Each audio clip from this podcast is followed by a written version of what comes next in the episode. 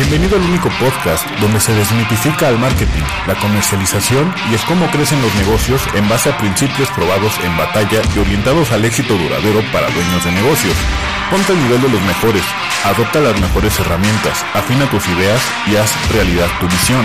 Mi nombre es Damián Gil y te doy la bienvenida al podcast Consigue más clientes. Comenzamos. Capítulo 10. El dinero responde a la velocidad. En 2007 inició una crisis financiera, una de las más impactantes de la historia moderna. Se le conoció como la burbuja inmobiliaria. Fue interesante. Los banqueros se hicieron ambiciosos y empezaron a crear mercados secundarios alrededor de las hipotecas, aprovechándose de que eran consideradas inversiones muy seguras, y así generar más dinero en base a las apuestas en torno a cómo se iban a comportar estos mercados secundarios. Confiados en que las propiedades aumentaban de valor y el hecho de que la gente compraba casas porque era su sueño y las financiaban con las hipotecas, se volvieron demasiado ambiciosos. Con esta misma confianza, las aseguradoras protegían las inversiones sumándole todavía más seguridad. Hasta que de pronto la gente empezó a delinquir en sus pagos, uno y luego otro, y otro. Así se hizo la bola de nieve, Conforme estas inversiones se recargaban en la aseguradora para cubrir estas faltas, una vez que fueron demasiadas, fue imposible para una de las aseguradoras más importantes del mundo cubrir las pérdidas y así quebró. Lamentablemente, hubo mucha corrupción en torno a esta crisis y el dinero que inyectó el gobierno para proteger incontables patrimonios perdidos en pago de quienes se beneficiaron con esta burbuja, hablo de gente común y corriente, pues ese dinero que inyectó el gobierno solo se usó para volver a inflar los bolsillos de los bancos. Mucha gente perdió todo y simplemente vio su dinero desaparecer. Sin mayores consecuencias para el sector financiero responsable. Los mercados bursátiles sí son un juego de suma cero. Para que uno gane, otro debe de perder. Sin embargo, el sistema capitalista es mucho más grande que esto.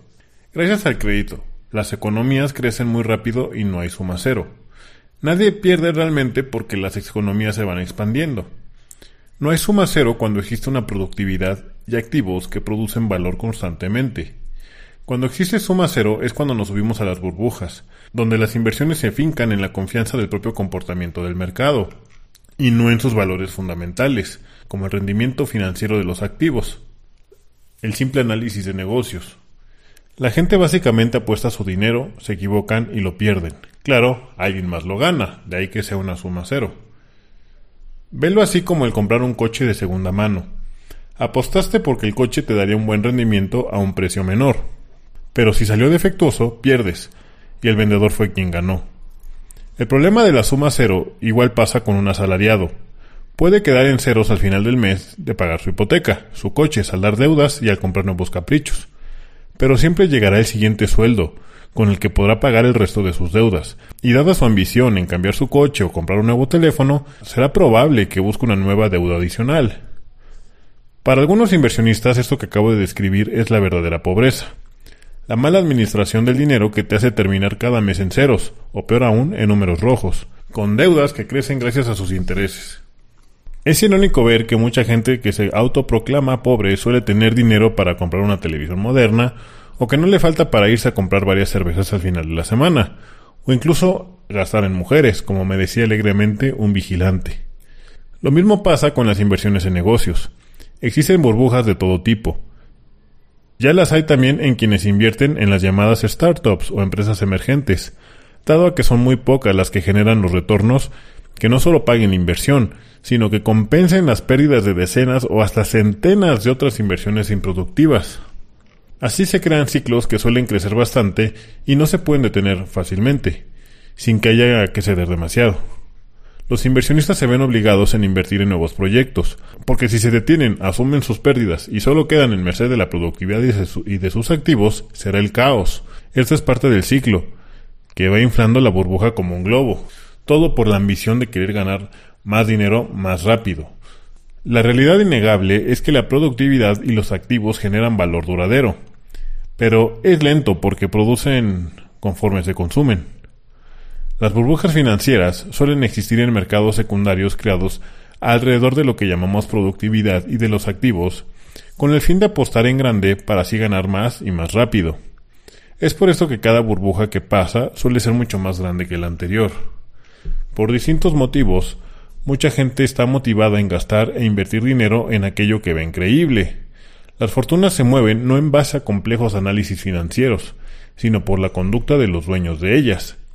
Las herramientas financieras sí funcionan en base a complicadas fórmulas, pero sus beneficios, una vez superada la jerga financiera, suelen dar beneficios simples de comprender para esos dueños de las fortunas. Entre tanto cautives con tus ideas a estas personas que tienen dinero y les des confianza en su futuro cercano, esto es ventas, con un sólido argumento, tendrás en tu poder una llave que podrá abrir el chorro de ventas que necesitas.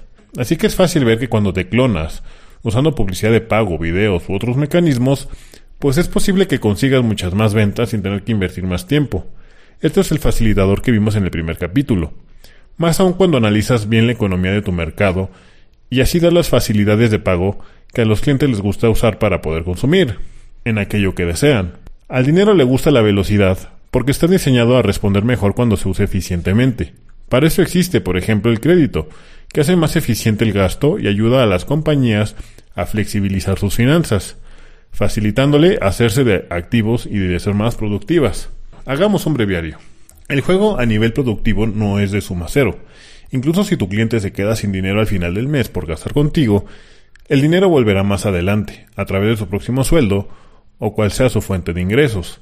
Aprovecho para decir que esta también es una técnica de cierres emocionales y muy efectiva que cubro en el curso de Udemy, Ventas Estratégicas para Negocios del Consumidor. Finalmente hablamos de que alrededor de los mercados con valores fundamentales, esto es, los mercados productivos cuyos precios se basan en el valor que generan, sobre estos mercados de valor fundamental existen los secundarios, atractivos por saltarse las reglas normalmente existentes en los mercados primarios, facilitando ganar más dinero y más rápido. Empresas como Mercado Libre, Uber o Udemy se benefician con esto, permitiendo que cualquiera acceda al mercado, sin necesidad de ser una empresa legalmente constituida para vender, u obtener costosos permisos de licencia o incluso el no tener que pertenecer a una escuela prestigiosa para poder enseñar algo. Básicamente los mercados secundarios abren la puerta a cualquiera que comprenda el negocio y la ventaja en sus beneficios. También son donde se crean herramientas que no siempre son tan buenas como parecen a primera vista, y se basan en una apuesta sobre si en el futuro subirá el valor del mercado productivo o no, y no del todo en los valores fundamentales, haciendo que se puedan generar burbujas donde existe un consumo bastante irracional, donde los precios no suelen reflejar los valores reales, es decir, no son eficientes, y donde aunque tus productos sean honestos, no siempre el mercado los consume para obtener el valor real de ellos. Los clientes compran por sus propias razones, y la labor de ventas trata de que miren un futuro optimista de ellos mismos con tu producto, de acuerdo a esas propias razones. Las líneas de la ética están por todas partes aquí. Hacer un negocio suele implicar un amor al tener un buen producto, de servir a los clientes y de tener un equipo de trabajo feliz.